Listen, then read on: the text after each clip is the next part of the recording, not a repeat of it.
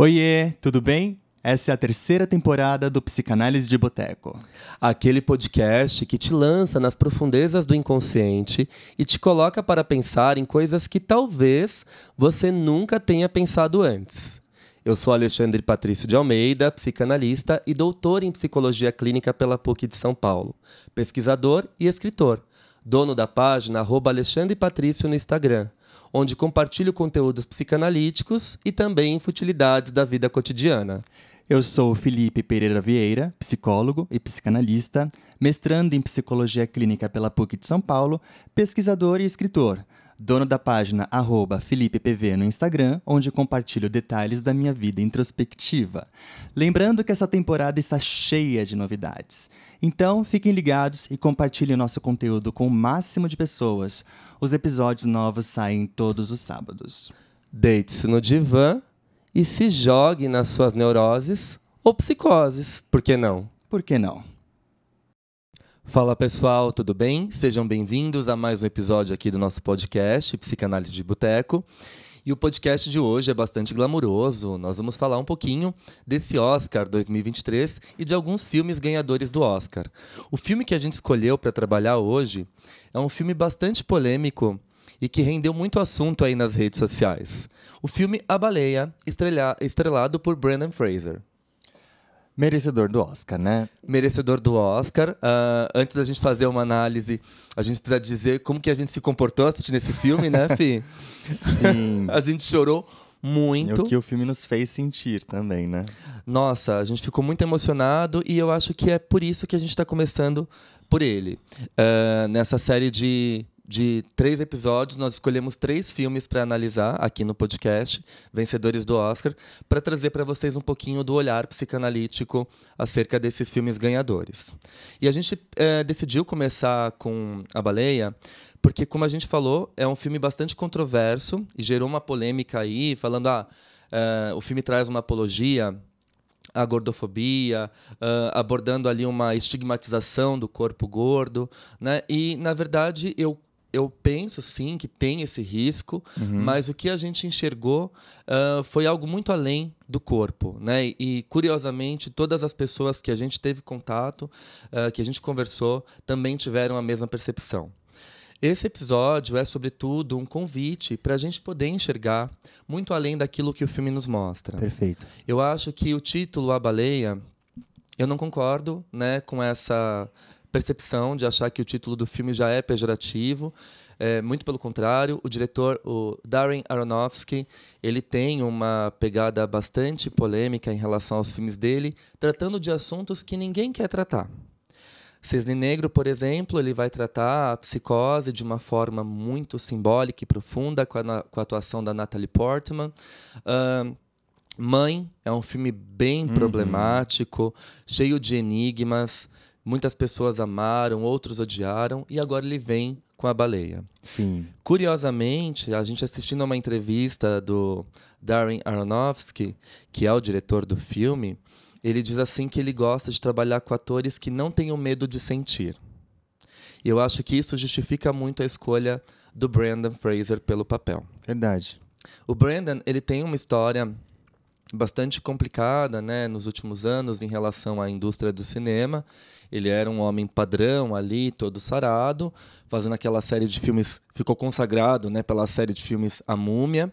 E ele acabou se acidentando num setting de filmagem e ficou impossibilitado de treinar e ele sofreu assédio por um produtor e um diretor, né, que começou a uh, satirizar o corpo dele, falando que, que com aquele corpo fora de forma ele não iria conseguir trabalho mais para nenhum filme.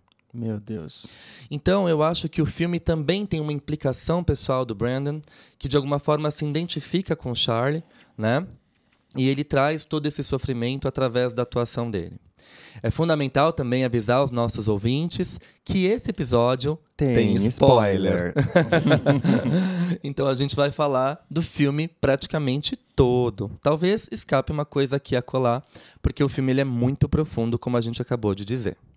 Bom, então, o que a gente percebe de início, e eu acho que aqui já começa esse convite para a gente pensar além daquilo que a gente enxerga. Uh, então, como eu falei, muitas análises que circularam no filme, muitas vezes uh, para o âmbito negativo, elas se basearam muito na superficialidade, né? Uh, na questão do corpo, da maquiagem, e acabaram esquecendo de todos os aspectos subjetivos que o filme aborda com muita delicadeza. E é o que eu falei, esses aspectos foram os, os aspectos centrais que fizeram com que eu e o Fi se emocionasse uh, durante todo o, o, o filme.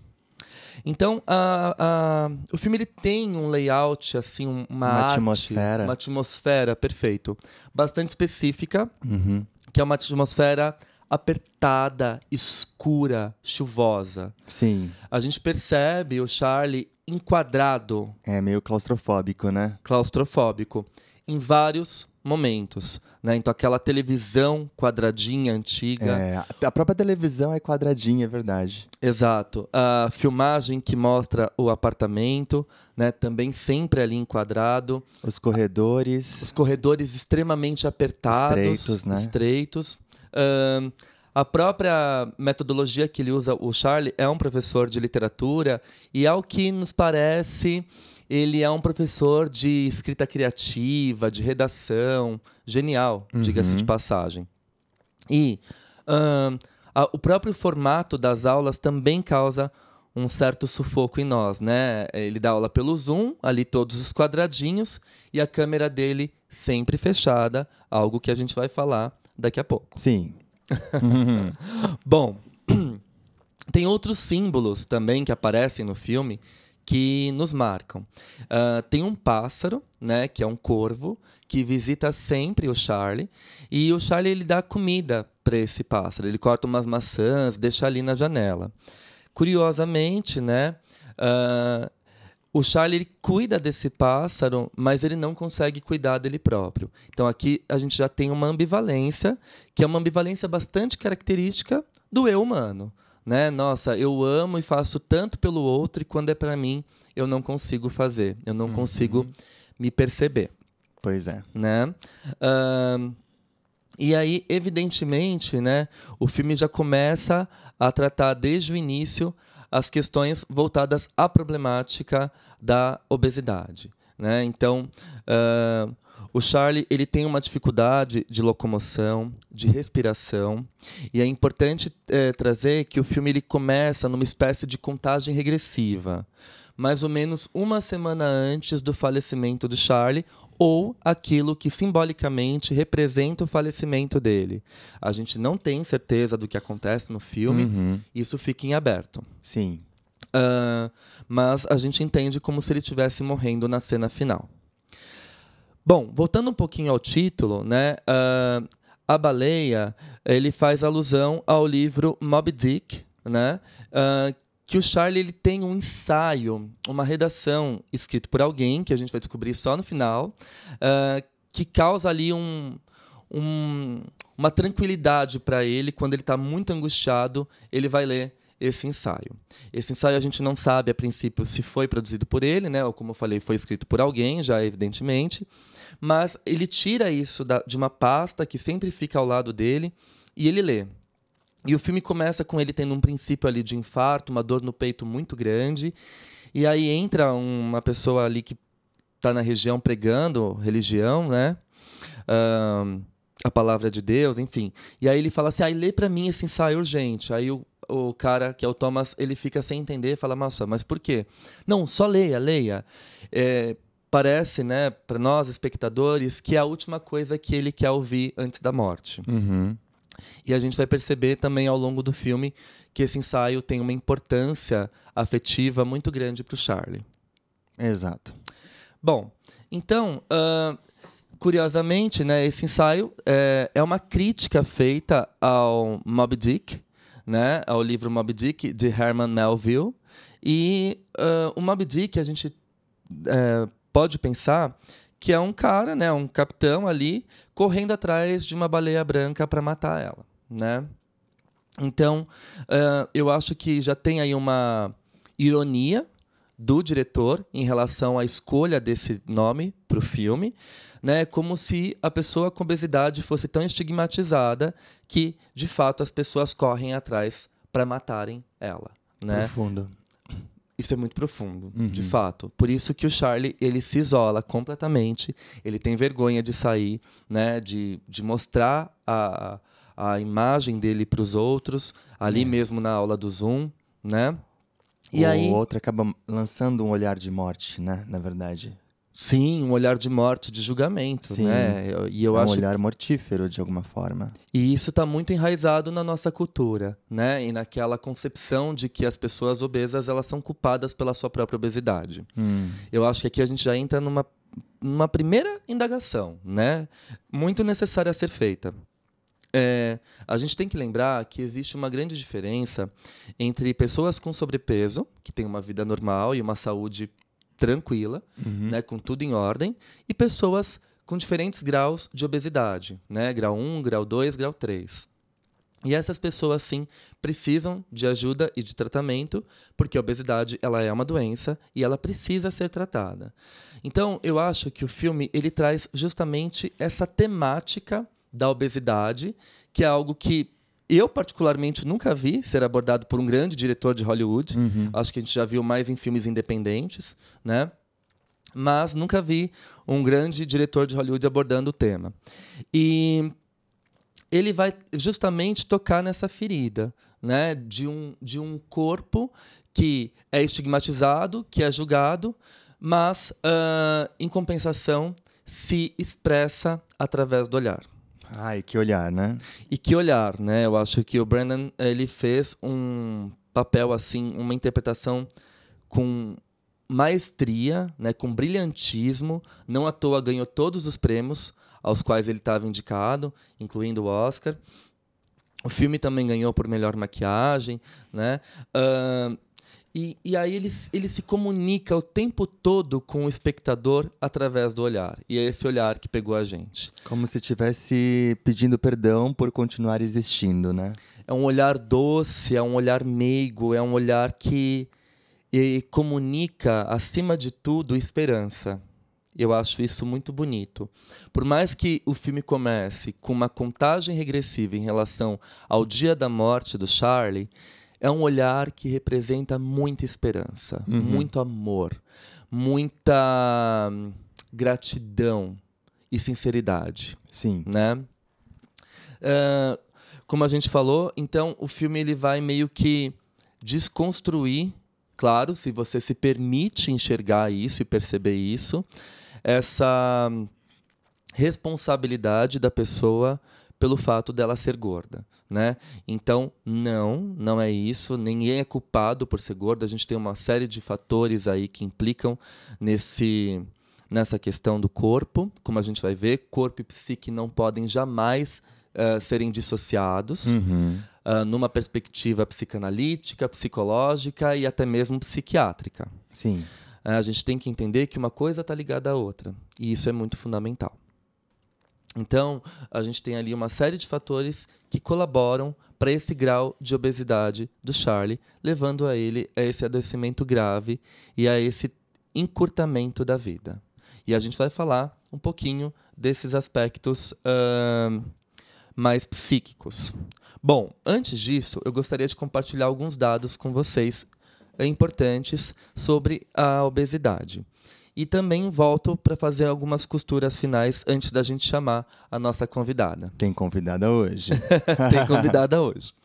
Bom, uh, a Organização Mundial de Saúde, a OMS, tem alertado há alguns anos a respeito do aumento significativo da obesidade em vários países do mundo.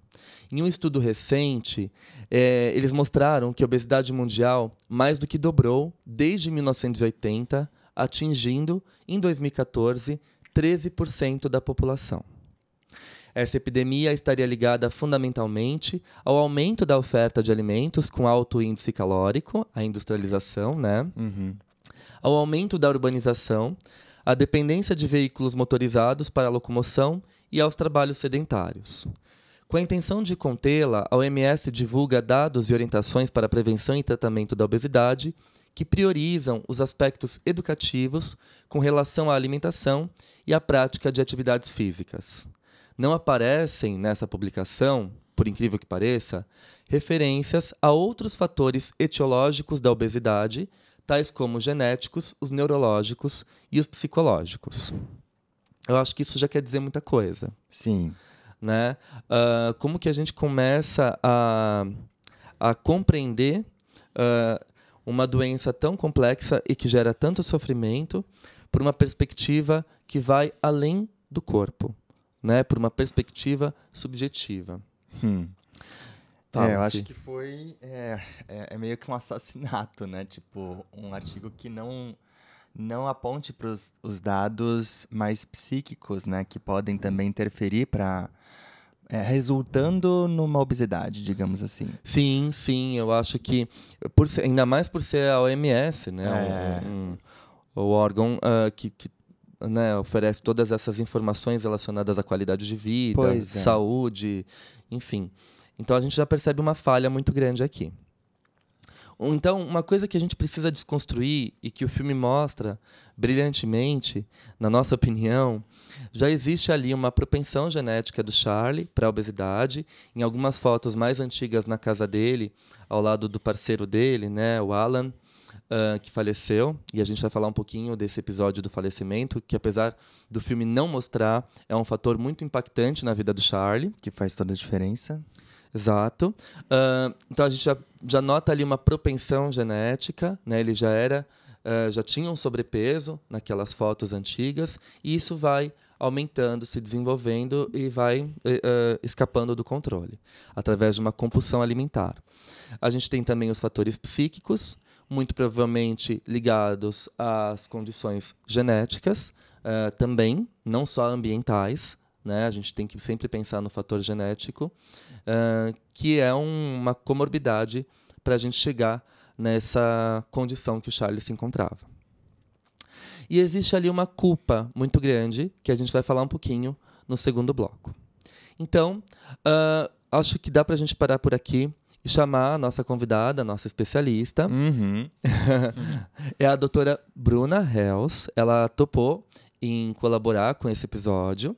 Ela é médica, endocrinologista. Uh, atualmente ela atua na Europa, mas trabalhou anos no Brasil. Uh, com a, a, pacientes com obesidade e ela está fazendo mestrado na Universidade de Lisboa, relacionando a psique e o corpo uh, na problemática da obesidade. Então vamos ouvir o que a Bruna tem a dizer? Agora.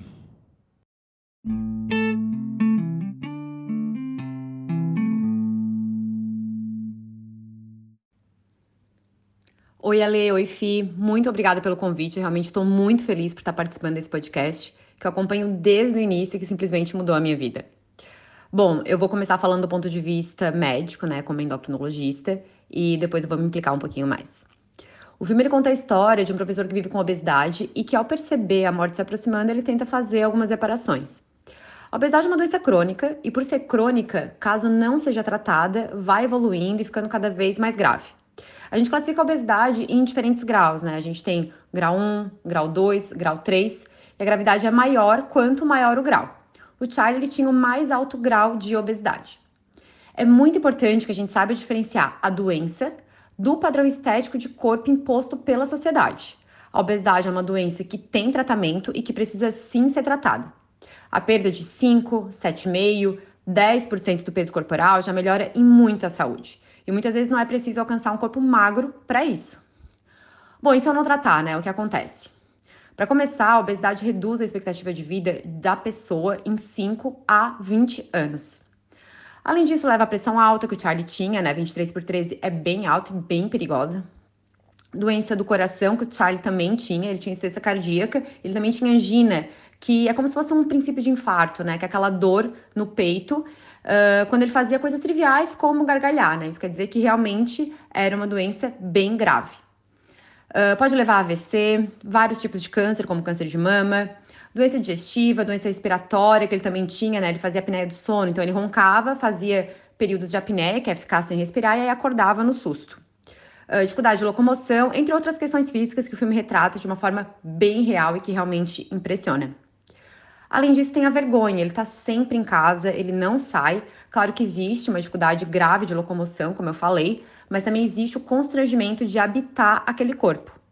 O corpo é como a gente se apresenta para o mundo. E ele sabe que ele se apresentando com aquela forma, as pessoas não vão enxergar nada além da obesidade extremamente grave dele. E é por isso que a câmera da aula está sempre desligada, que ele não recebe um entregador de pizza pessoalmente, né? Que as janelas estão sempre fechadas. E aí algumas pessoas se questionam, né? Como ele chegou nesse ponto. Gente, obesidade não é uma escolha, não é culpa da pessoa. A gente precisa parar de culpabilizar as pessoas com obesidade.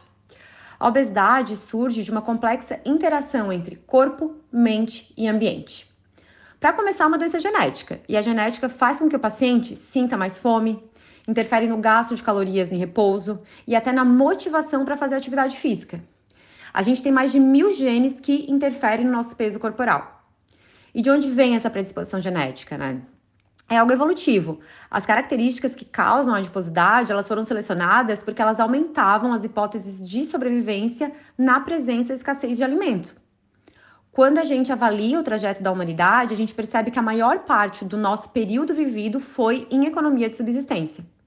A gente só não tinha obesidade na época, né? Porque uh, a gente não tinha comida para isso. E a gente estava sempre se exercitando, né, como caçadores e coletores. Sobre o ambiente, tudo começou a mudar a partir da industrialização. A gente tem padrão de vida e de alimentação pouco saudável, com uma infinidade de alimentos muito saborosos e altamente calóricos. Ao mesmo tempo que não é necessário gastar muita energia no dia a dia, porque todos os serviços estão altamente mecanizados. O estilo de vida da nossa sociedade é caracterizado por uma quase ausência de atividade física, que, o que é particularmente assustador quando a gente considera a importância da atividade física na evolução humana. Bom, e a mente, né? A inabilidade de lidar com sentimentos como tristeza, raiva, frustração, medo, vergonha pode levar à impulsividade alimentar. Claramente, Charlie tinha uma culpa enorme por ter abandonado a filha, né, Ellie, e além disso, ele passou por um luto que ele não conseguiu lidar quando ele perdeu o namorado dele, o Alan, o que contribuiu para os episódios de compulsão alimentar que o filme relata. Então ele tinha genética, nas fotos que ele aparece com Alan, a gente percebe que ele já tinha obesidade, porém não tão grave como agora, né? Ele tinha um ambiente propício ao ganho de peso. E a questão emocional, né, que buscou a satisfação dela na compulsão alimentar. E tudo isso levou a um quadro de obesidade extremamente grave. Por isso que a gente sempre fala que o tratamento para obesidade é multiprofissional. O endocrinologista, ele vai entrar com a medicação ou vai encaminhar para a cirurgia para que esse paciente sinta menos fome. Então é dessa forma que a gente trata, entre, entre aspas, né, a questão genética. O nutricionista entra com a reeducação alimentar, que esse paciente medicado agora vai ter condições de fazer.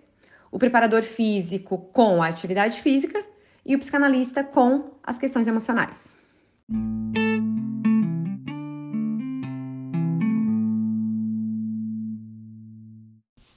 Ah, é tão bom quando a gente encontra, né, alguns médicos que conseguem nos dar toda essa devolutiva, né, toda essa esse conhecimento acerca de alguma causa, né, e, e que deve ser sim é, analisada de todas as maneiras possíveis.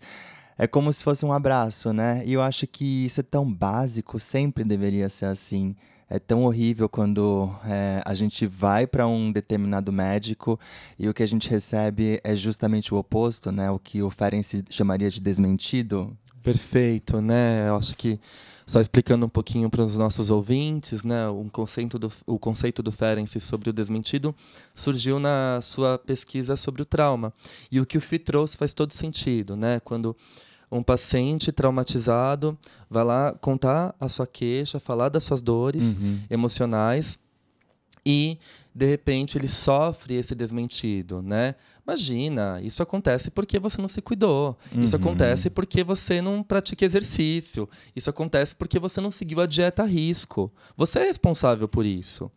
Então, o Ferenc vai dizer que, diante de uma situação traumática, quando o paciente sofre ser desmentido por um outro, por um externo, uhum. ele vai confiar ali né, a, a, a sua experiência, a, todas as suas dores, todas as suas angústias para alguém e essa pessoa desmente, essa, esse desmentido ele gera um impacto tão grande que acentua o poder do trauma. Exatamente. E eu acho que a gente. Nossa, Fio, eu gostei tanto dessa conexão que você fez, porque eu acho que a gente pode pensar muito na questão do desmentido em relação à obesidade. Hum. O que eu percebo com alguns pacientes uh, é justamente essa prática do desmentido.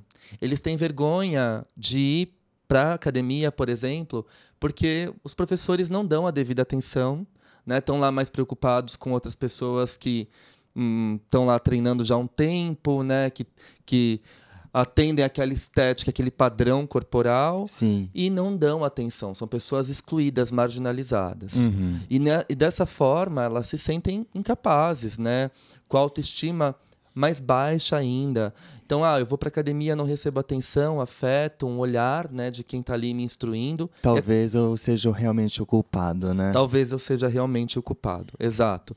E aí, principalmente nos médicos, em nutricionistas, talvez, que fazem essas dietas, propõem essas dietas loucas, em médicos, às vezes, muito imprudentes, que só olham para o corpo e enxergam toda a perspectiva, não enxergam a perspectiva emocional, não enxergam a subjetividade hum, e o hum. sofrimento. Então, o paciente, de fato, vai sofrer esse desmentido desmentido, vai ficar ainda mais fragilizado e tende a retornar com mais intensidade ah, a essa compulsão alimentar. Sim, sim, sem sombra de dúvidas. Eu acho precisa ter algum prazer. Sim, né? acho que ouvir a Bruna falar, além de ser uma aula, é um gesto de acolhimento. Eu também sinto como um abraço. É. E tem mais é, da Bruna daqui a pouco. Bom, gente.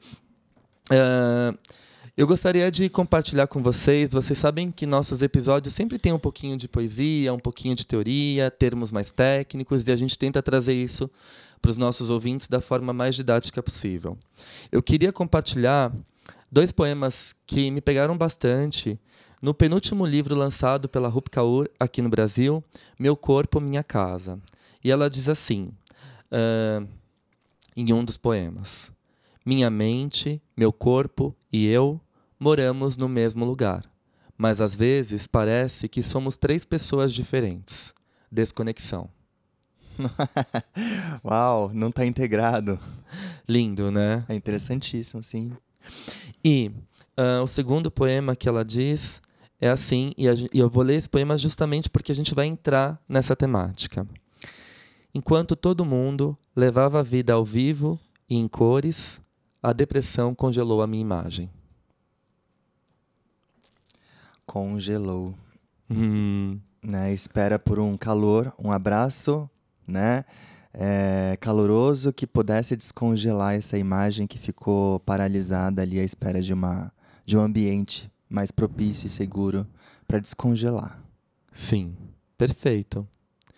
Bom, Antes da gente falar da depressão propriamente dita, né, que é ali o quadro central uh, do adoecimento do Charlie e que provoca essa obesidade num grau tão profundo, eu acho que vale a pena a gente trazer a questão da compulsão alimentar vista por alguns autores da psicanálise, que não falam diretamente sobre isso, mas que bordejam essa temática e que fazem a gente pensar a respeito desse assunto. Melanie Klein, no texto clássico dela de 46, nota sobre alguns mecanismos esquizoides, vai nos dizer que é justamente na passagem para a posição depressiva que se inicia o processo de formação de símbolos quando o sujeito se apropria né, dos seus impulsos destrutivos e reconhece aquele objeto que antes era bom e mal, ele reconhece como objeto inteiro, que é ao mesmo tempo bom e mal. Então ele precisa reparar o dano que ele causou ao outro em fantasia. Isso acontece para Klein desde os primórdios da vida. E a gente fala disso com mais detalhes lá na série Café com Klein. Quem não ouviu, ouça. pois é. Uh, essa entrada na posição depressiva e no início do processo de formação de símbolos garante ao ego ferramentas para lidar com as ansiedades em relação à perda do objeto. Mas se o desenvolvimento na posição esquizoparanoide não se processou satisfatoriamente na infância, o bebê não consegue lidar com os impactos das ansiedades depressivas.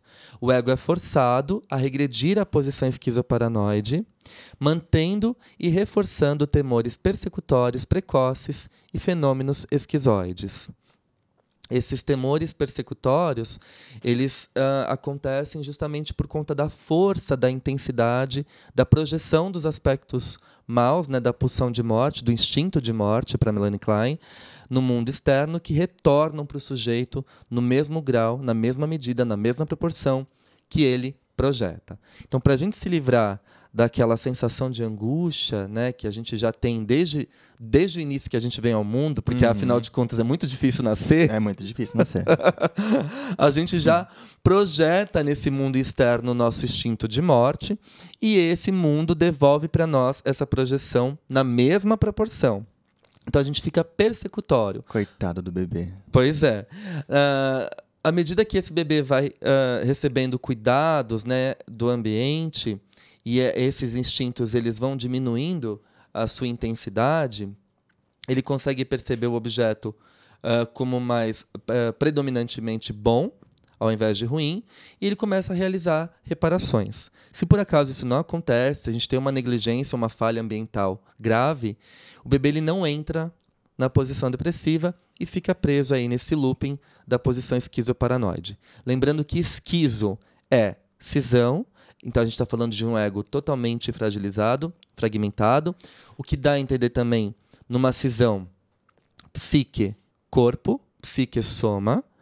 E para eu, eu, me sentir minimamente inteiro, eu preciso praticar um ato, uhum. o acting out, que vai dar um contorno, ainda que temporário, a essa minha sensação de angústia, de desintegração. E aí a gente pode pensar ainda com Melanie Klein que alguns pacientes né, que, que, têm, eh, que desenvolvem uma compulsão alimentar vivem uma impossibilidade de aceitar a perda do objeto, mantendo-se em relações esquizoides. Nesse caso, ao deixarem de comer uh, compulsivamente, eles vivem um momento significativo da ansiedade persecutória, que antes era suprimida com a ingestão excessiva de alimentos. Hum, que interessante. Então esses alimentos, eles entram ali para preencher, para fortalecer um ego totalmente fragilizado. Sim. E para evitar essa persecutoriedade, né, que vem de fora. Então ela vai preenchendo, vai amenizando, vai integrando. Vai integrando através do alimento, né? Exato. Para manter de pé, não cair. Exato. Eu, eu nunca esqueço de uma fala de um paciente uh, que ainda não estava na, na obesidade, mas enfrentava questões relacionadas ao sobrepeso e estava tentando tratar de todas as formas e se cobrava muito nisso. E aqui entra uh, o fator importantíssimo que a gente precisa trabalhar, que a Bruna menciona, por sinal, é o peso dessa cobrança social, esse estigma uh, do padrão de beleza. Né? Então, o quanto a gente está acostumado desde pequenininho a ver, a ouvir, né, a perceber que o corpo magro é o único corpo que é bonito e é o único corpo que é saudável né? Desde os brinquedos ali, que eram padrões absurdos, né? A boneca Barbie, o Max Steel, todo sarado, né, Fi? Lembra? A gente sofre com, com os efeitos Max Steel, né? a gente sempre fica nossa, preciso desse abdômen, preciso desse braço, e o quanto isso vai consumindo a gente. Né? Isso, isso é muito uh, marcante né? Uh, na nossa sociedade. E esse padrão de beleza magro que agora, muito lentamente, começou a ser desconstruído, mas, uhum. gente, tem muita coisa para alcançar ainda. A gente percebe grandes cantoras, divas pop, né, que fazem turnês uh, colocando ali pessoas com sobrepeso, que dançam maravilhosamente bem uhum. e que não. Uh, não, não tem nenhuma questão de saúde, né, justamente por terem um sobrepeso. Né? Então aí, aí começa aquela coisa na internet, aquelas discussões. Ai, por favor, não romantizem a obesidade. Gente, é o que a, a, a Bruna falou para nós. é muito diferente uma pessoa que tem sobrepeso de uma pessoa que tem algum grau, Exatamente. grau de obesidade. Sim. Né? Então, as pessoas podem ter uma vida totalmente saudável tendo sobrepeso. A questão que fica é qual é o espaço que a sociedade dá para essas pessoas e de que forma essa aceitação e essa inclusão é feita legitimamente. Uhum. O que a gente percebe ainda é um estigma muito grande em relação a isso e ah, um comportamento muito tóxico da sociedade e falas muito enraizadas. Eu penso na gordofobia ah, da mesma forma que eu penso na misoginia, no machismo estrutural e na própria homofobia. Sim. Né? São falas que escapam piadas pejorativas Uhum. que, ah, não sabia que isso era gordofobia, né? Não sabia, mas está lá na internet ah, lançando comentários altamente destrutivos para os outros, Fazendo piadinha, né? fazendo piadinhas, né? Então, ah, aparece ali um famoso, nossa, deu uma engordada, né? E assim, gente, qual o problema, né? A É, vida tipo, proibido engordar, né? Exato. A vida não é sua, né? É a vida da pessoa. Se ela está feliz com o estilo de vida saudável, com esse estilo de vida, tanto emocional quanto fisicamente, então contenha-se a sua insignificância. Ah, sim, eu fico pensando que se essas pessoas elas é, declarassem algumas palavras pro bem, né, ao invés de ficar destilando tanto hate nas redes sociais, talvez vivêssemos em um mundo melhor. Nossa, sim, né? Mas eu acho que essas pessoas também são esquizoparanoides, né? Uhum. É uma preocupação muito maior com a vida do outro. E aí que tá, em lançar essa destrutividade para o outro, porque elas, na verdade, não toleram essa destrutividade que consome a Ela pobre alma dentro. delas, né? Exatamente. De dentro para fora.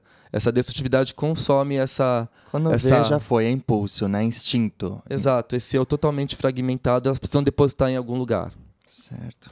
Outra autora importante, Fi, pra gente. A gente fala. ah, a gente falou pou- pouco dela aqui né, ao longo dos nossos episódios. Por enquanto. Mas, por enquanto. mas eu corri para ela, outra dama da psicanálise, né, as mulheres como sempre geniais, é a Joyce McDougall. E ela vai trazer para nós um conceito para a gente entender um pouquinho da dinâmica psíquica que envolve as adicções, né? Ela, ela, ela vai trazer o conceito de atos-sintomas. Eu acho isso muito ah, esse conceito muito precioso para a gente entender a dinâmica subjetiva e psíquica que está por trás das adicções. A Joyce McDougall, ela vai dizer para nós, né, que na, como manifestação da fragilidade na elaboração psíquica e da falha na simbolização, compensadas por um agir compulsivo que procura reduzir a intensidade da dor psíquica, o indivíduo desenvolve um ato-sintoma. E ela diz, abre citação, Todo ato-sintoma ocupa o lugar de um sonho nunca sonhado, de um drama em potencial, onde as personagens desempenham o papel de objetos parciais ou até são disfarçados de objetos coisa, numa tentativa de imputar aos objetos substitutivos a função de um objeto simbólico que está ausente ou danificado no mundo psíquico. Por exemplo, os alimentos ou a droga que servem como resposta à depressão. Fecha a citação. Que que- Forte, né? Sim, eu acho isso fantástico, né? Sim, também acho. Acho incrível. Ahn, a gente tem um autor aqui no Brasil fantástico, que é o Décio Garfinkel. Ele tem um livro que é um clássico chamado Adicções. E nesse livro ele diz assim para nós, abre citação. O- ah, perdão, né, um pouquinho antes da citação, eu, eu gostaria de comentar com vocês qual que é a percepção do autor sobre a adicção. Né? O Décio, ele, ele vai falar para nós que, diferente do que muitos pacientes pensam, comer tudo que vê pela frente não é um indicador de liberdade. Sim, A concordo. gente vê muito isso nesse discurso maníaco defensivo, né? Ah, eu como o que eu quero, eu como mesmo, né? Então isso camufla um- uma ausência de liberdade. É, acaba aprisionando mais, né? Exato. O que, que ele quer dizer com isso? Ah, pelo contrário, né? não é um indicador de liberdade, porque a sensação de urgência em comer aponta para uma impossibilidade de escolha. Sim. Isso nos remete à etimologia da palavra dicção, que, como nos aponta Garfinkel, Garfinkel, perdão, né? Ou Garfinkel, depende da pronúncia. Uhum. Refere-se a alguém que se tornou escravo por conta de uma dívida, e essa característica implica uma importante inversão da relação sujeito-objeto. Nos seguintes termos: aquele que era o sujeito, que, no exercício de sua liberdade, escolhia usar o objeto segundo sua vontade e a serviço de seu desejo, se torna ele mesmo objeto de seu objeto, que ganha, por sua vez, o estatuto de dono e senhor da situação. Muito bom, muito bom, mas um pouco preocupante, né? Mas, realmente... Mas eu acho que aos poucos a gente está uh, desmistificando, né? uhum. né? Essa, essa, essa temática tão pouco é, trabalhada no campo psicanalítico. É, né? eu fico pensando, né? Tipo, você mesmo se tornar objeto do objeto que você utilizava, né? Para uma diminuição da sua angústia. E como que isso acontece de maneira inconsciente, né? Às vezes a gente não tem uma base do que, que a gente está fazendo, é, por que, que nós estamos fazendo, qual é o sofrimento imbuído é, por detrás desses atos. Sim. Né? Enfim. Bom, uma questão importante para a gente agora voltar para o filme, a gente trouxe algumas possibilidades de interpretação uhum. dessa compulsão alimentar pela perspectiva psicanalítica. Uh, mas agora voltando para o filme, uma das coisas, uma das, das ocorrências né, na vida do Charlie que desencadeia essa obesidade em grau severo é a perda do seu namorado Alan, que acontece de uma maneira muito dramática. O, uh, o Alan, né, quando assume a homossexualidade dele e vai viver junto com Charlie, que também é uma escolha que tem um impacto gigantesco em toda a vida do Charlie, porque ele uhum. larga a esposa e larga a filha pequenininha. E nisso, né, a esposa revoltada, repleta de ressentimento, impede que o pai veja a menina. Então, o tempo todo, Charlie se sente culpado de ter feito essa escolha, de ter ido viver a vida dele, né, assumindo a condição dele, o desejo dele, a homossexualidade dele, e perdendo o contato com a filha, né, uh, por conta dessa postura da, da ex-esposa. Acho que vale salientar que ele mandava um, o dinheiro né, da, da pensão e tudo mais, e tinha muito interesse em fazer parte da vida da filha, que foi negado. Que foi negado, exatamente. Ah. Uh, e aí o que acontece? Entra aqui no filme uh, um outro ponto importante, que é o ponto da religião. Né? Essa família do Alan era uma família uh, tradicionalmente religiosa, ortodoxa, que começa a criticar e a expor o Alan em relação à sua orientação sexual. Né? Então, ah, isso é vergonhoso, isso é pecado, isso não está na Bíblia. E automaticamente esses pais viram as costas para o Alan e ele começa a definhar. Uh, curiosamente, ele desenvolve uh, uma anorexia ele deixa de se alimentar e ele vai se definhando, se definhando, e a gente também fica ali subentendido, será que ele faleceu? Será que ele se suicidou? O corpo dele foi encontrado alguns dias depois num rio, né? E isso assim tem uma ressonância gigantesca na vida do Charlie e da Liz, que é uma outra personagem que aparece no filme e que, e que está o tempo todo ao lado do Charlie, né? Alice, ela é a irmã do Alan uh, e ela se torna responsável. Ela é enfermeira e ela se torna responsável, cuidadora, devotada uhum. ao Charlie. Então, gente, para mim, uh, também as cenas mais incríveis uh, são os diálogos entre esses dois. É lindo né? mesmo. Né? Uma das, das mais angustiantes é quando o Charlie está lá comendo e ele se engasga com um pedaço de sanduíche. E ela fica desesperada tentando salvar a vida dele.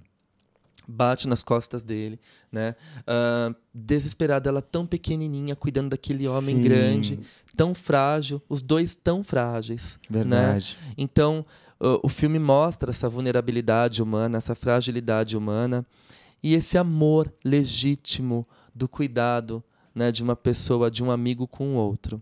Ela se torna uma grande amiga do Charlie e ela está o tempo todo preocupada, com ele Sim. né, a, a expressão de preocupação nos olhos dela também é algo muito marcante ao longo de todo o filme. E ela fica indignada que o Charlie ele não quer se cuidar. Ela fala o tempo todo, vamos pro hospital, né? Vamos se cuidar, vamos entender o que, que tá acontecendo, você vai ficar melhor. E ele não quer, ele não quer, ele não quer. Ele é muito resistente, embora ele pesquise né, ali no Google os sintomas dele, a pressão dele que está altíssima, como a Bruna mencionou. Ah, ele vê que o quadro dele é grave, mas ele não se movimenta. Mas aí que tá, né? Eu fico pensando, ele, ele na verdade estava buscando alguma coisa, né? Ele estava meio que tentando. É, é, como que eu posso dizer isso? Desenrola. Ah, eu já sei, já sei. Pagar uma dívida. hum, aqui a gente vai entrar no nosso tema central. Ele queria pagar uma dívida, certo? Sim. Bom, eu acho que para a gente entender um pouquinho desse fenômeno da depressão e desse pagamento da dívida, né, dessa culpa enraizada no sujeito depressivo, eu vou compartilhar com vocês algumas páginas do meu livro Perto das Trevas, A Depressão em Seis Perspectivas Psicanalíticas.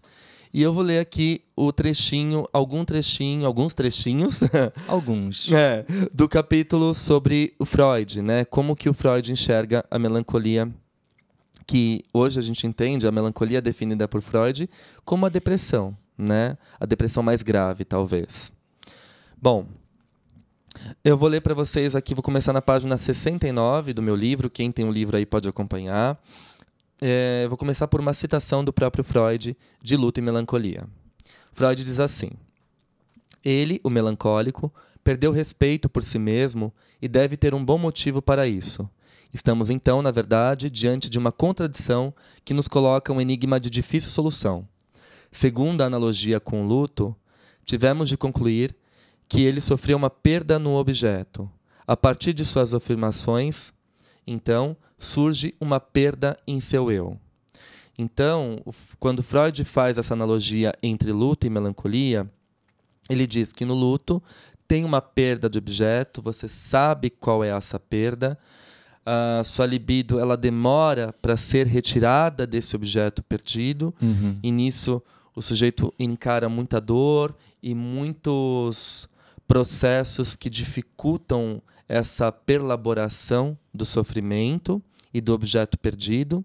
No entanto, na melancolia, na depressão grave, a gente tem uma identificação do eu com esse objeto perdido. Então, quando eu perco esse objeto, é como se eu estivesse perdendo parte de mim. Bom, diferente do sujeito enlutado que sofre por ter perdido seu objeto de amor, o melancólico sofre por ter perdido um pedaço do seu eu. Nesse sentido, podemos costurar as ideias traçadas nos textos de 1914, Introdução ao Narcisismo, e 1917, Luta e Melancolia. Pois na busca incessante de resgatar o seu narcisismo primário, que é aquele que funda, que estrutura o eu, quando o bebê é a vossa majestade, que ele recebe toda todo o olhar, todo o afeto ao seu redor, Uhum. né, fundamental para a construção do eu. Ah, o melancólico ele procura atender às demandas inatingíveis do ideal de eu, desse super eu. Né? O ideal de eu a gente sabe que o Freud apresenta ali ah, em 1914, mas que depois no Eu e o Isso, em 1923, vai ah, ganhar ali ah, a forma do super eu. Essa estratégia, na maioria das vezes, produz um sentimento ainda maior de derrota, pois, ao não alcançar tais demandas, esse ideal se volta contra o próprio sujeito, reassegurando as sombras de sua derrota. Uhum. É justamente o que a gente vê em situações de obesidade. Uhum. Né? Então, o paciente vai lá, passa numa equipe, às vezes, multidisciplinar, e essa equipe, nesse processo de orientação, ao invés de fazer um acolhimento, passa um manual que deve ser seguido. E esse manual ele acaba virando uma instância superegóica Ah, altamente cruel. Como se a vida já não tivesse pesada, né? O bastante. Pois é. É, então preciso fazer tanto de exercício, comer tanto, ah, ah, seguir tal manual, tal regra do manual, tal. E aí de repente quando você não consegue fazer tudo aquilo que foi previamente estipulado, Fica mais pesado ainda. sim, né? Então é, é um- uma cobrança, uma assombração que retorna para esse sujeito e aí ele vai muito provavelmente descontar tudo isso na compulsão alimentar Uhum. Né? Portanto, é bastante comum no melancólico o intenso sentimento de baixa autoestima, de fracasso interno e a presença de penosas autorrecriminações. Aqui adentramos o cenário cultural, já que aquilo que eu gostaria de ser e me tornar é impossibilitado ou frustrado perante os altos padrões de exigência que a sociedade nos cobra. O chamado ideal de eu, que depois vai virar o super-eu. Né? Então, se a gente pega isso, falando novamente né, da questão da obesidade, ah, você pega o- os manuais aí que são colocados de uma forma mais ou menos que automática, sem ouvir o sofrimento e a subjetividade desse paciente. E aí você pega também, além desses manuais automáticos, essa essa imposição do padrão de beleza aceito né, socialmente, ah, você tem aí um massacre do eu. Sim. Né? Esse eu vai se tornar ainda mais fragilizado, mais cindido, mais dissociado, Ou seja, buscando atos, sintomas para preencherem sim. esse vazio. mas que eu é esse, né? Sim, Parece uma, uma série de fragmentos que compõem um, um eu, Uhum. né? Mas o que esse eu realmente busca, né? Sim, perfeito. Bom, e aqui, posteriormente, ah, em 1945, né, o Otto, o Otto Fenichel, refugiado na- da Segunda Guerra Mundial, emigrado para os Estados Unidos, ele publica um livro de consenso para a psicopatologia psicanalítica da época. Essa é uma observação que o Christian Dunker traz ah, no livro dele sobre a biografia da depressão. Nele, o autor dedica uma parte inteira à depressão e à mania, antes mesmo de escrever sobre os transtornos de personalidade. A novidade aqui é que a depressão, sem deixar de ser pensada a partir do luto, passa a ser referida a uma identificação narcísica. Os depressivos expandem a experiência da perda para a crítica de si e tornam o mau humor um sentimento de perda irreparável ah, no passado ou de iminência de perda no futuro. A ideia de ter sido abandonado mobiliza um novo afeto contra o próprio eu, a agressividade. Né? Então, ah, a gente percebe o tempo todo um ressentimento né? e uma culpa muito grande do Charlie por ter deixado a filha. Né? E, na verdade, o que aconteceu foi ele que foi abandonado, tanto pela ex-esposa quanto pela filha né? Porque elas não aceitaram a, a vida dele, a forma que ele era como pessoa, né? Então ele abre mão disso, precisa enfrentar os preconceitos relacionados à homossexualidade Sim. e ainda tem que viver com a culpa de ter abandonado, quando na verdade ele não abandonou. Ele foi privado desse contato.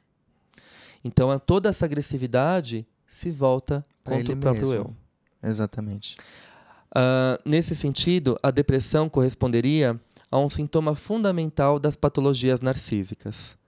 Muito, provável, muito provável que algum problema teria acontecido no momento da formação do eu, nos primórdios do narcisismo primário, não permitindo que o sujeito construísse uma estrutura psíquica capaz de manter uma quantidade de libido em si antes de direcioná-la ao outro. Trata-se de um eu frágil, sem sustentação ou contorno, com a alma perfurada pelas dores de não ter sido sequer desejado no momento inicial da vida, ou sofrido passivamente as ressonâncias de uma falha ambiental. André Green trabalha essa questão com maestria em seu livro Narcisismo de Vida, Narcisismo de Morte. Então, é interessante a gente pensar uh, quantos fatores estão envolvidos por trás né, desse sintoma, dessa depressão. Então, o abandono de si próprio uh, diante da perda objetal, em virtude dessa identificação narcísica com o objeto.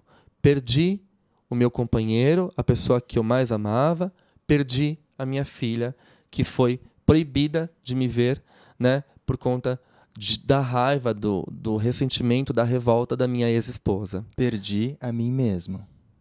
Por conseguinte, perdi a mim mesmo. Uhum. Onde eu encontro refúgio, onde eu encontro uma tentativa de preenchimento, mas que ao mesmo tempo é um movimento de autodestruição Sim, no alimento. exato. Né? Uma das cenas mais uh, angustiantes do filme, a gente percebe ali né, a briga do Charlie com a comida. Ele está trabalhando e tem uma gaveta cheia de guloseimas. E ele abre, e ele olha, e ele pensa: devo ou não devo? Minha pressão está tanto, minha saúde está super debilitada. Não, não devo. Guarda ali. Alguns minutos depois ele se revolta, fica repleto de raiva, de agressividade, abre a gaveta, pega a gulosema e come, né? Então, é um movimento também, se a gente pensar aqui no conceito de repetição, atrelado à pulsão de morte, que Freud apresenta para nós em Além do Princípio do Prazer, pode ser compreendido nessa perspectiva, muito embora eu tenha as minhas ressalvas, porque os analistas gostam de resumir tudo pela pulsão de morte. Ah, ele faz isso porque tem muita pulsão de morte. Não, não é bem assim. A questão é muito mais complexa. Sim. E a pulsão de morte às vezes entra para explicar coisas que são muito mais intrincadas do que aquilo que supostamente ela se propõe a explicar. Sim.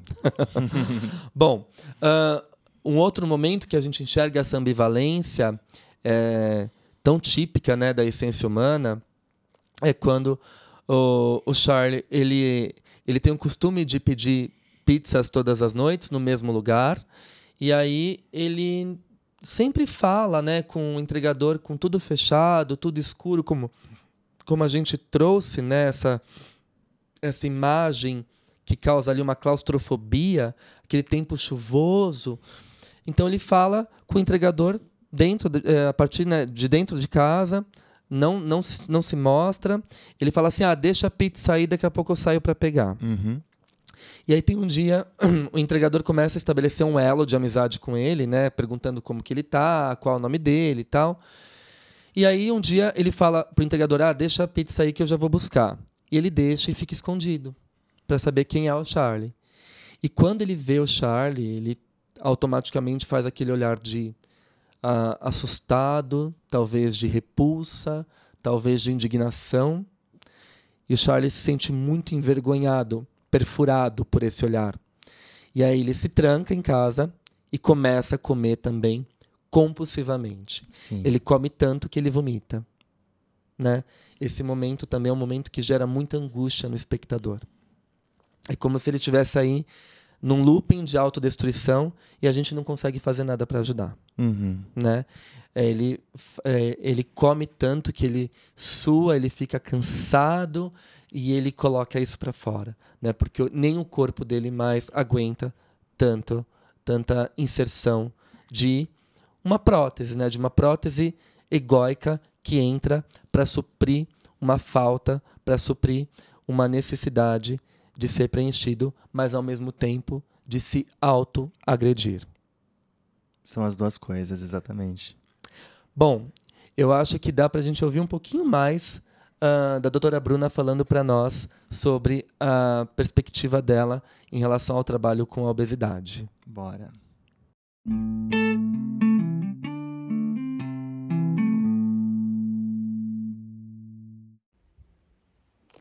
Bom, acho que agora chegou a hora de eu ser menos técnica, né? E falar um pouco mais de mim. Então, por que, que eu decidi trabalhar com obesidade? A pessoa que eu mais amei na vida tinha obesidade grave, em uma época que a gente não tinha como tratar. Ainda é muito difícil falar sobre a minha avó sem me emocionar.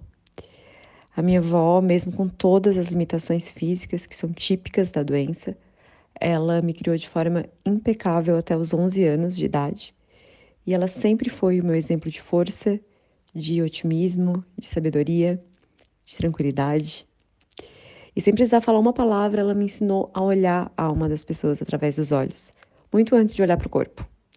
O olhar dela dizia muito sobre ela. Era um olhar carinhoso, cheio de amor, cheio de bondade. Ela faleceu de insuficiência cardíaca, assim como Charlie, 100% consciente, mas sofrendo muito. Ela acabou falecendo na minha frente, com uma corrente que eu carrego no peito, como uma forma de tê-la sempre comigo e ao mesmo tempo nunca esquecer de olhar a essência das pessoas acima de tudo.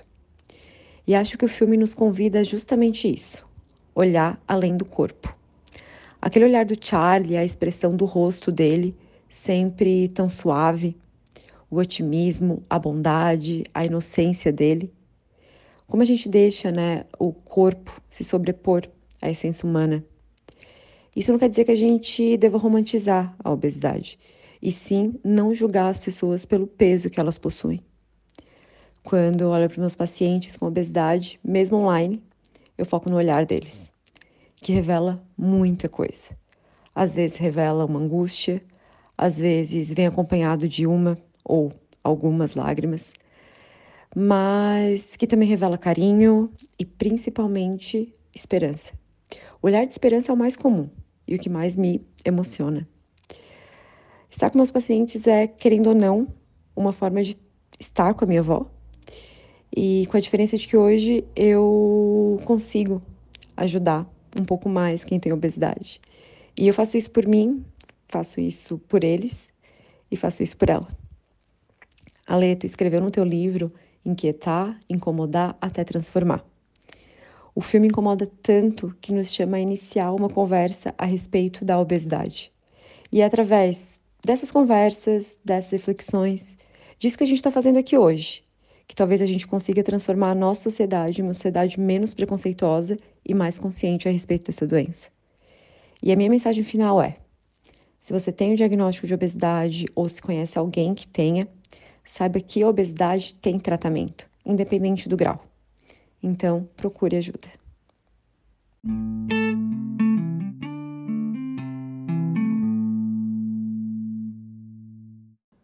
Bom, só completando, né? Eu acho que tudo se torna mais lindo. Vocês sabem o quanto eu me implico pessoalmente, eu e o Fi, né? A gente sempre traz exemplos nossos aqui no podcast, o quanto tudo se torna mais humano, mais lindo e mais empático quando tem implicação pessoal. Eu acho muita coragem da Bruna de, de trazer um recorte da sua vida pessoal e de compartilhar com os ouvintes né, do Psicanálise de Boteco essa experiência tão enriquecedora que a avó dela, assim como a minha avó, uhum. que também sofria com sobrepeso, uh, nos mostrou, né, olhar para muito além do corpo.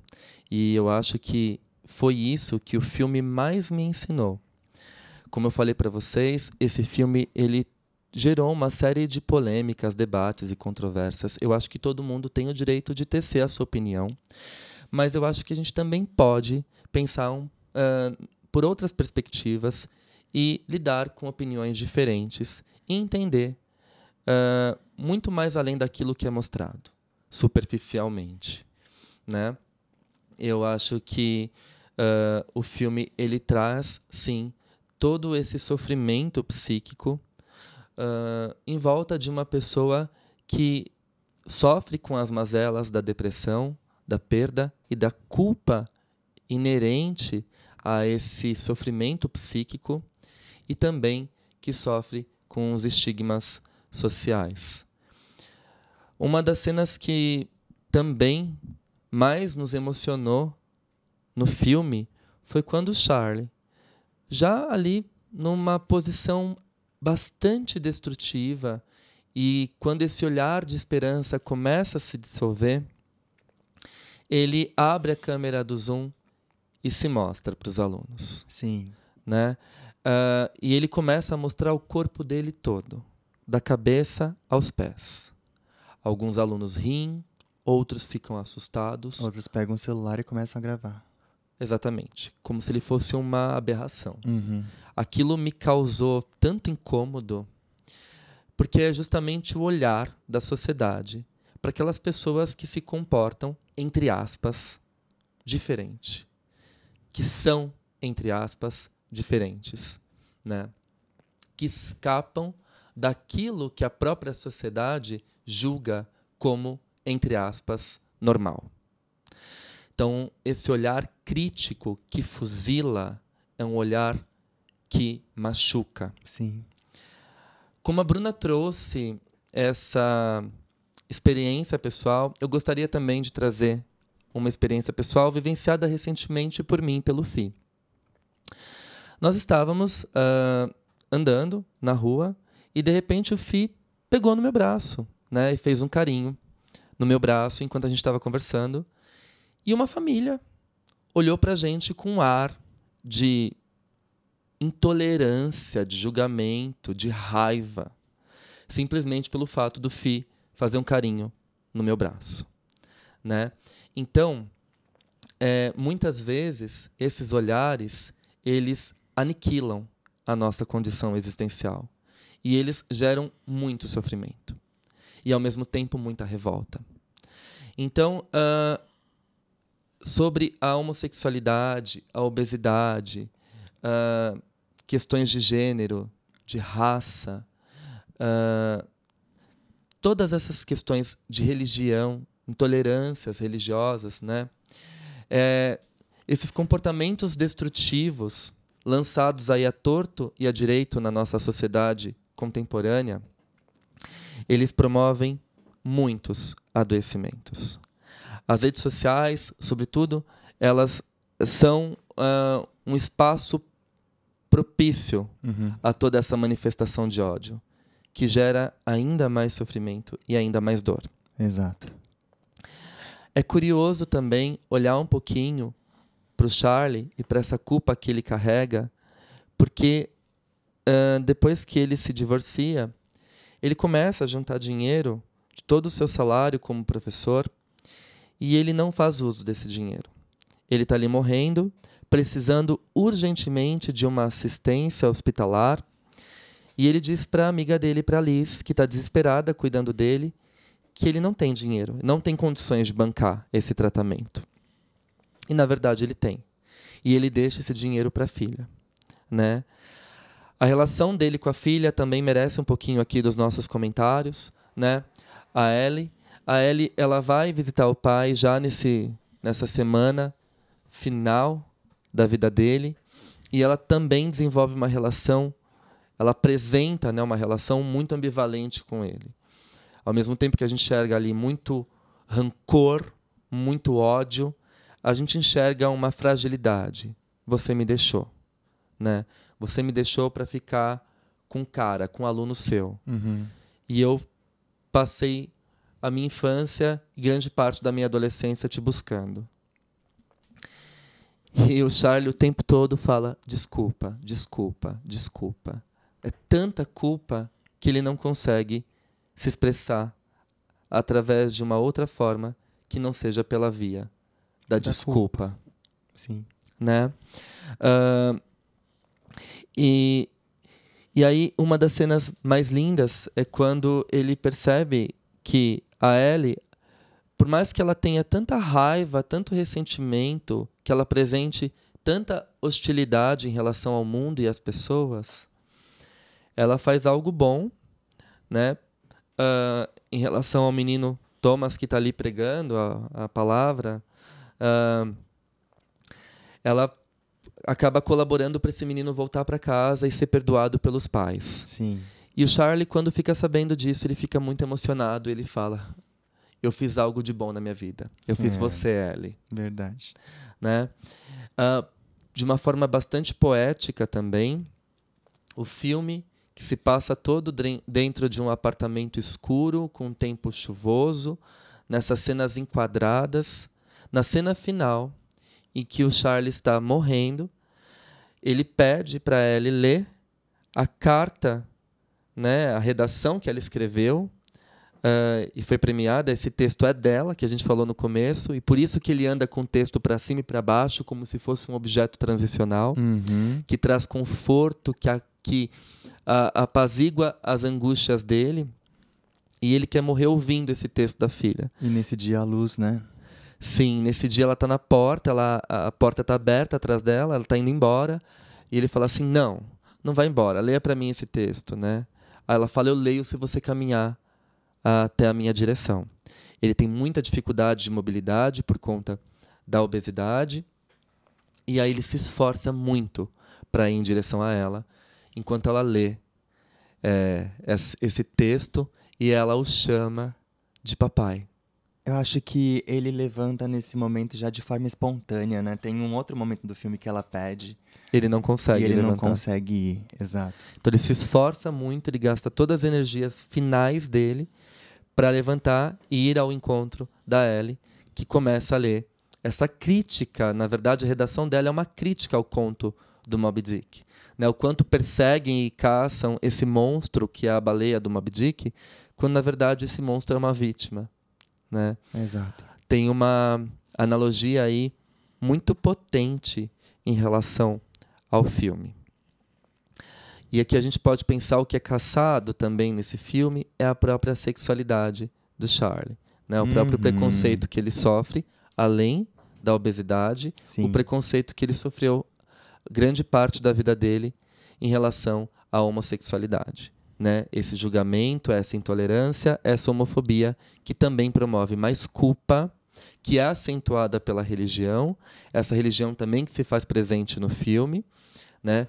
através do, do Alan, que não aparece, né? que a gente sabe que morreu por conta da pressão religiosa, e por conta do Thomas, que é esse rapazinho que aparece ali no começo do filme, que vai pregar a palavra de Deus pro Charlie, falando que essa palavra é a grande salvação. Né, que deixa a Liz totalmente revoltada, revoltada, porque quando ela vê aquele menino ali, evidentemente ela lembra da causa da morte do irmão dela. Exato. Né? A gente pode até pensar nessa questão da agressividade que não pode é, ser projetada para fora, né? Porque o Charlie ele tem é, um- uma culpa, evidentemente, é, de que essa agressividade que o movimentou, né? Essa é, agressividade, mobilidade, digamos assim, é, tirou ele de um de um lugar, é, levando ele ali ao encontro do desejo, né? De ficar ali com o Alan. Sim. Mas isso machucou, né, é, a família, né, a, a a mãe da menina, né, e a Ellie. Aham. Então, assim, é, essa agressividade ela ficou totalmente defletida pra dentro, Uhum. já naquele momento. Aí Uhum. depois ele perde o Alan e a situação fica ainda mais patológica. Curiosamente, né, o Winnicott vai entender a depressão justamente por esse, por esse olhar, por essa perspectiva. Para o Winnicott, quando o indivíduo não consegue experienciar a sua agressividade através do ciclo benigno, né, o ciclo de destruição, sobrevivência, reparação. Ou seja, o bebê destrói, a mãe em fantasia, a mãe sobrevive, ele pode reparar e aos poucos ele vai se apropriando dos seus impulsos agressivos destrutivos, o que o Winnicott chama de estágio ah, do concern Perfeito. né, aqui nas novas traduções da editora Ubu, recebeu o nome de estágio da consideração. Ele vai gerando uma consideração pelo objeto, porque, a princípio, ele tem um amor impiedoso, um amor que testa a sobrevivência. E o Winnicott diz que quando tem uma questão, um problema, um impasse na elaboração do concern, o indivíduo ele mantém essa agressividade dentro do seu ego totalmente reprimida Sim, e para dar conta disso, ele precisa baixar o seu tônus vital. exato. A baixa do seu tônus vital gera uma depressão patológica que, na verdade, camufla uma culpa gigantesca Imensurável. De ter agredido um objeto que não Que sobreviveu. não sobreviveu, exatamente. Perfeito, Fi, perfeito. Bom, gente, que episódio, não? Esse acho que vai ficar bem grande. Eu, eu espero que vocês gostem, que vocês compartilhem. Ah, como a gente falou, é a nossa visão sobre esse episódio, tentando trazer um assunto tão importante para a nossa atualidade, tentando ah, tirar a obesidade desse lugar de estereótipo, de estigmatização, uh, pensando por outros olhares, né, por outras interpretações. E lembrando que a obesidade nunca está sozinha, né? É, é sempre uma, uma grande mistura, é um resultado de alguma coisa, né? É claro que existem sim alguns fatores que são genéticos, mas por detrás da obesidade sempre existe uma série de questões que precisam ser olhadas, abraçadas, entendidas, para que não hajam mais desmentidos. Né? Eu acho que isso que a Bruna falou, quando ela cita o meu livro Psicanálise de Boteco, né? Uh, eu acho que vale a pena a gente pensar assim nesse episódio como algo que pode vir a transformar esse excesso de preconceito e intolerância que acontece muitas vezes em virtude da desinformação. Esse julgamento, essas imposições são um desserviço, né? tanto no sentido da saúde mental, quanto no sentido da própria existência humana. Elas uh, fazem marcas profundas e traumáticas no nosso eu, que acaba ficando cada vez mais enfraquecido e sem recursos de sobrevivência. Exatamente. Bom, para finalizar, eu gostaria de deixar com vocês um outro poema lindíssimo da Rupi Kaur sobre o corpo e que a gente possa abrir o nosso olhar para além do corpo. Como disse o Freud no Eu e o Isso, em 1923, o eu é um eu corporal. E quando ele fala isso, automaticamente ele está costurando psique e soma. Uhum. Enxergar qualquer ser humano somente por uma perspectiva física, estética, externa, é algo tão superficial e tão limitador que acaba menosprezando todos os aspectos subjetivos e afetivos Exato. que um ser humano tem no cerne da sua essência. O eu é o todo, o eu é suas, são as suas marcas, né? E também o seu corpo. Perfeito. Vou ler para vocês então esse poema lindíssimo da Rupi Kaur, que também está no livro Meu Corpo, Minha Casa, e ela diz assim: Podem mandar mais rugas e linhas de expressão. Eu quero provas das piadas que contamos. Entalhem contornos no meu rosto como raízes de árvore que ficam mais profundas a cada ano. Eu quero manchas de lembrança das praias em que tomamos sol. Eu quero que fique na cara que eu nunca tive medo de deixar o mundo. Me puxar pela mão e me mostrar a verdade. Eu quero ir embora com a certeza de que fiz com o meu corpo algo além de tentar alcançar a perfeição. Hum. É isso. Sigamos pensando. então, uh, que a gente possa pensar sobre todas essas questões e que esse episódio possa repercutir na nossa visão de mundo e na nossa visão sobre as pessoas.